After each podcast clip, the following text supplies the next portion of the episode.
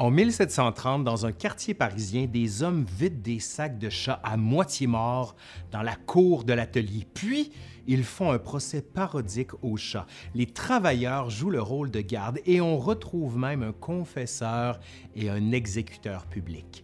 Les animaux sont prononcés coupables et le confesseur leur administre les derniers sacrements. Les animaux sont ensuite attachés à une potence improvisée. Cette anecdote a été étudiée par l'historien américain Robert Darnton. Il a publié un essai sous le titre assez évocateur Le Grand Massacre des chats pour la première fois en 1984 et il a été traduit en 17 langues. De manière générale, beaucoup de gens considèrent que le rôle de l'historien est d'expliquer les grands événements. Pourtant, les petits événements peuvent permettre parfois d'éclairer toute une époque. Ce que je vais vous montrer aujourd'hui est qu'on peut se prêter à un tel exercice avec des événements obscurs ou même bizarres. Allez, aujourd'hui, à l'Histoire nous le dira, le grand massacre des chats. Oh!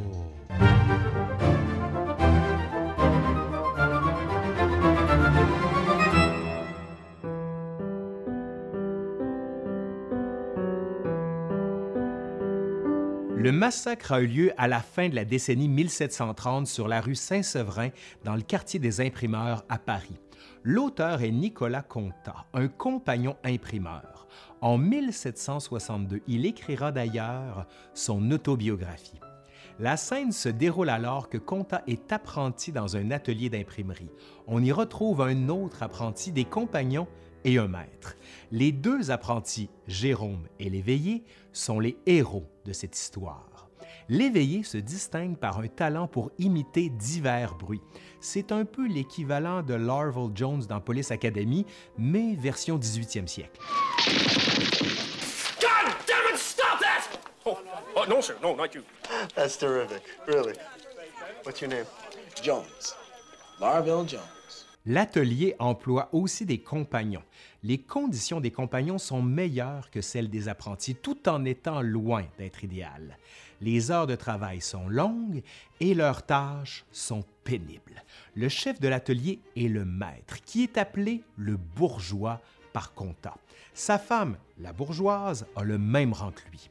Une grande distance sépare les apprentis du bourgeois et de sa femme le maître et sa femme mangent bien. Les apprentis mangent parfois leur reste et d'autres fois, ils mangent des vieux bouts de viande moisie destinés aux chats. Voyez où je m'en vais là avec ça. Les apprentis dorment dans une pièce froide et sale. Le bourgeois dort quant à lui dans un lit confortable. De leur côté, les chats s'abritent dans de meilleurs endroits que les apprentis. Ouais, c'est de plus en plus clair où on s'en va. Les apprentis travaillent dur, ils se font souvent insulter par les compagnons. Le maître ne travaille pas et laisse le contremaître diriger l'atelier à sa place. Généralement, le bourgeois ne vient que pour maltraiter les apprentis. Et bien sûr, il ne faut pas oublier les chats. La femme du maître aime beaucoup les chats et tout particulièrement l'une d'entre elles, la grise. Le bourgeois, tout comme les autres maîtres, aime beaucoup les chats. Ils les nourrissent et ils prolifèrent dans le quartier. Cette situation indigne les deux apprentis. Cependant, la goutte qui fait déborder le vase, c'est le sommeil. Le maître et sa femme se lèvent tard, très tard même. Les apprentis, quant à eux, doivent se lever avant l'aube pour ouvrir la porte aux compagnons qui arrivent très tôt le matin. Le quartier compte beaucoup de chats, à un point cependant que les nombreux chats se mettent à miauler chaque nuit, et cela devient intolérable pour les apprentis qui ne parviennent plus à fermer l'œil. Pour reprendre les mots de l'auteur, ils font le sabbat chaque nuit. L'éveillé a cependant une idée pour se venger. Il s'approche de la fenêtre du maître et imite le miaulement des chats. Il fait ça pendant des heures, si bien qu'il les empêche tous deux de dormir il répète le même manège pendant plusieurs nuits. Le maître et sa femme croient être ensorcelés. Le maître ordonne à ses employés de tuer les chats. La femme demande cependant d'épargner la grise. Les apprentis et les journaliers se mettent au travail. Ils s'arment de manches à balai, de barres de métal et d'autres outils similaires. Genre des outils contondants, comme on dit dans le métier. Bien sûr, l'éveillé Jérôme attaque en premier, La grise. Il cache son corps dans un caniveau. Les journaliers mènent l'attaque sur les toits. Ils frappent des chats et piègent ceux qu'ils ne peuvent atteindre dans des sacs. Ici, on revient aux événements que j'ai évoqués en ouverture. Les apprentis et les compagnons vident les sacs de chats à moitié morts dans la cour de l'atelier, puis ils font un procès parodique aux chats. Les travailleurs jouent le rôle de garde et on retrouve même un confesseur et un exécuteur public. Les animaux sont prononcés coupables et le confesseur leur administre les derniers sacrements. Les animaux sont ensuite attachés à une potence improvisée. Le rire des ouvriers attire la femme du maître. Elle hurle lorsqu'elle voit un chat ensanglanté attaché à la potence, pensant qu'il s'agit de la grise. Les ouvriers tentent de la rassurer et affirment qu'ils ont trop de respect envers la maison pour faire cela. Ouais, trop de respect. Le maître apparaît ensuite et il est fâché de constater l'arrêt du travail. Il s'apprête à réprimander les ouvriers. Sa femme le stoppe. Elle lui dit qu'ils sont menacés d'une insubordination beaucoup plus grande. Le maître quitte la cour et laisse les hommes délirants de joie. Ce n'est pas la fin du massacre. En effet, l'éveillé reconstitue les événements plus de 20 fois pendant les jours qui suivent. Il provoque chaque fois l'hilarité de ses confrères.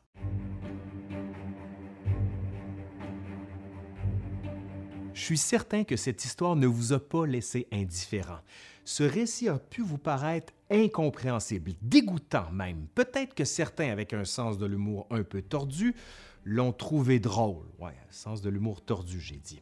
Mais pour comprendre ce récit, il faut prendre pour point de départ la distance culturelle entre nous et les acteurs de l'époque.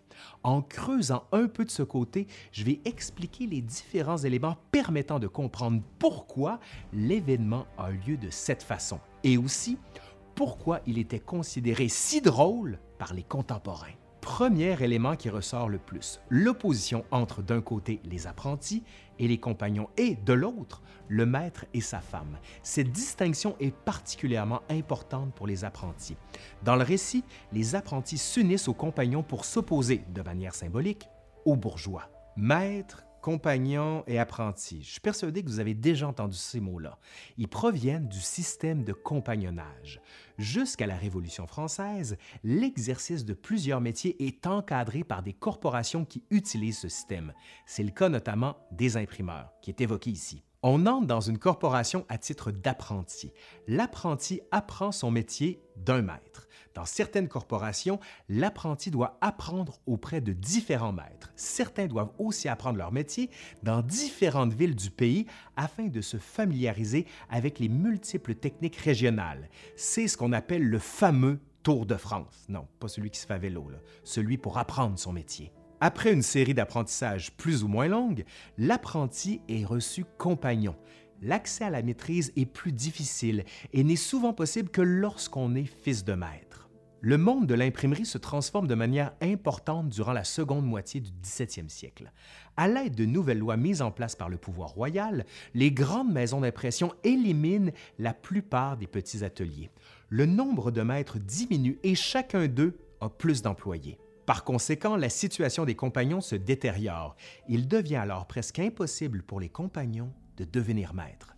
Les compagnons sont menacés par le haut, n'ayant plus accès à la maîtrise, et par le bas, ayant pour compétiteurs les alloués. Il s'agit d'ouvriers qui sont littéralement à louer. Ce sont des ouvriers extérieurs à la corporation dont l'embauche est normalement interdite par la corporation. Mais les maîtres sont tout-puissants et peuvent se permettre d'embaucher ces ouvriers-là. Ceci explique aussi l'attitude négative des compagnons envers les apprentis qu'ils perçoivent comme une menace supplémentaire pour eux de nouveaux employés dans un milieu déjà surchargé. Devant l'abondance d'employés, les maîtres possèdent un avantage considérable.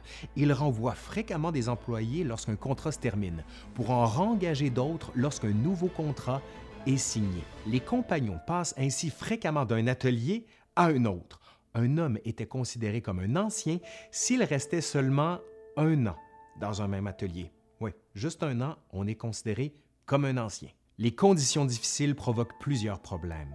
L'alcoolisme et la violence sont monnaie courante. Face à cette situation, les compagnons et les apprentis idéalisent une époque révolue. Ils rêvent d'une fraternité entre maîtres, compagnons apprentis. Plusieurs jugent que l'attitude des maîtres va contre l'esprit de la corporation. Si les motifs des apprentis et compagnons peuvent s'expliquer par cette opposition, pourquoi s'en prendre aux chats? Hein? Pourquoi on s'occupe des pauvres chats? Pourquoi on tue des pauvres chats? Pourquoi tuer des chats? Ben, au 18e siècle, le chat a une double nature. D'un côté, le chat est un animal utile et familier. Il est présent dans presque toutes les maisons pour manger les souris et les rats. Les sources montrent aussi que de nombreux rats avaient des noms et que leur maître les traitait en animal domestique. Au même moment, cependant, les chats passent aussi pour des méchants, pour des gourmands et aussi des paresseux. On leur attribue même des pouvoirs surnaturels. Déjà dans l'Antiquité, les Égyptiens prêtaient des pouvoirs mystiques aux chats. Le christianisme développe cependant une autre interprétation au Moyen Âge. Ainsi, à partir des 12e et 13e siècles, des auteurs mettent en relation les yeux qui brillent des chats et le bruit qu'ils produisent avec le diable. Différents récits racontent que les sorcières se transforment en chats pour ensorceler leurs victimes. Ambroise Paré, dans son livre Des animaux et de l'excellence de l'homme de 1579, constate la toxicité des chats et cite des cas de personnes qui commencent à suer, pâlir, trembler ou même s'étouffer après avoir dormi près d'un chat, respirer ses poils ou inhaler son haleine.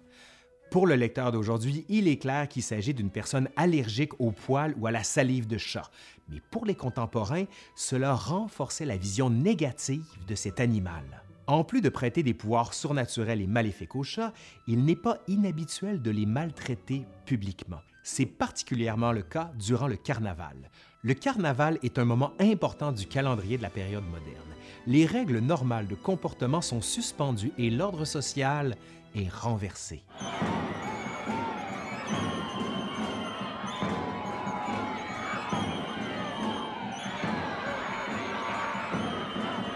Les groupes de jeunes sont particulièrement actifs, faisant des processions burlesques ou des charivaris.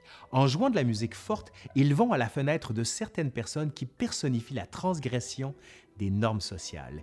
Il s'agit, par exemple, de maris cocus et de femmes mariées avec des gens de niveau social plus bas ou d'un âge différent, plutôt trop grand.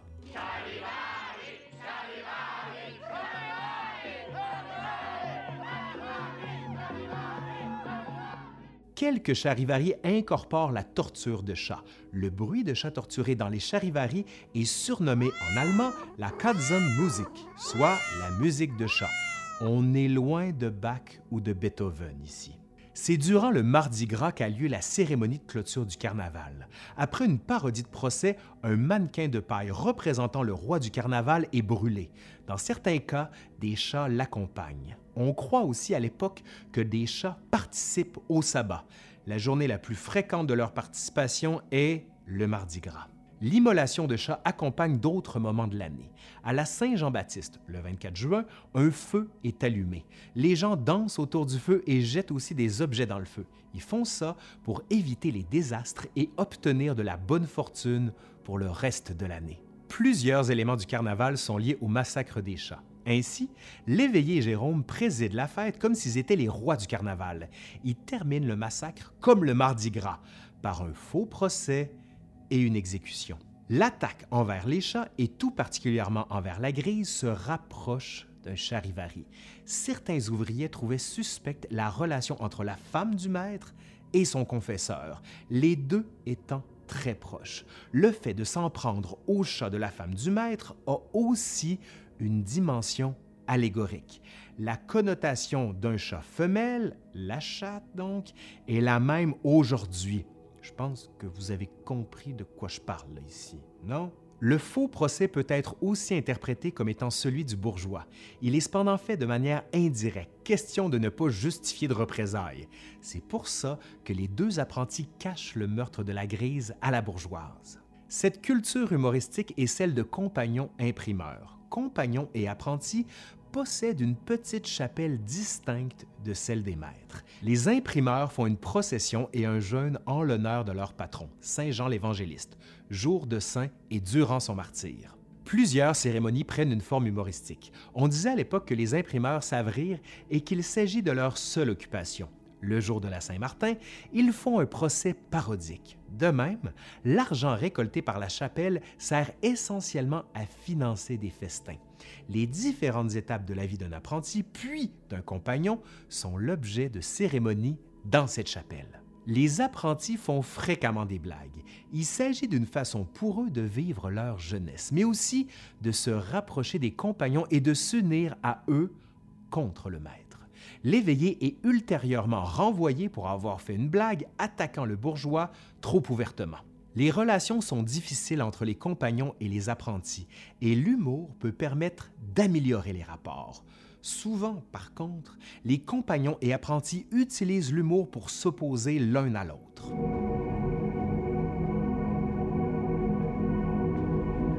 On a tous les éléments pour comprendre pourquoi cette histoire s'est produite ainsi et comment les contemporains ont pu l'interpréter. Pour les deux apprentis, c'était une façon de diminuer la distance avec les compagnons et de s'en prendre au bourgeois et à sa femme. Le chat n'avait pas, pour tous, le statut qu'il a aujourd'hui en Occident et c'était commun de les torturer et de les tuer. L'auteur écrit cette histoire à une autre époque de bouleversement pour les imprimeurs. Si certains historiens ont émis des doutes sur la véracité de certains éléments du récit, le moins que l'on puisse dire, c'est que l'histoire s'insère bien dans la culture du monde de l'imprimé parisien du 18e siècle.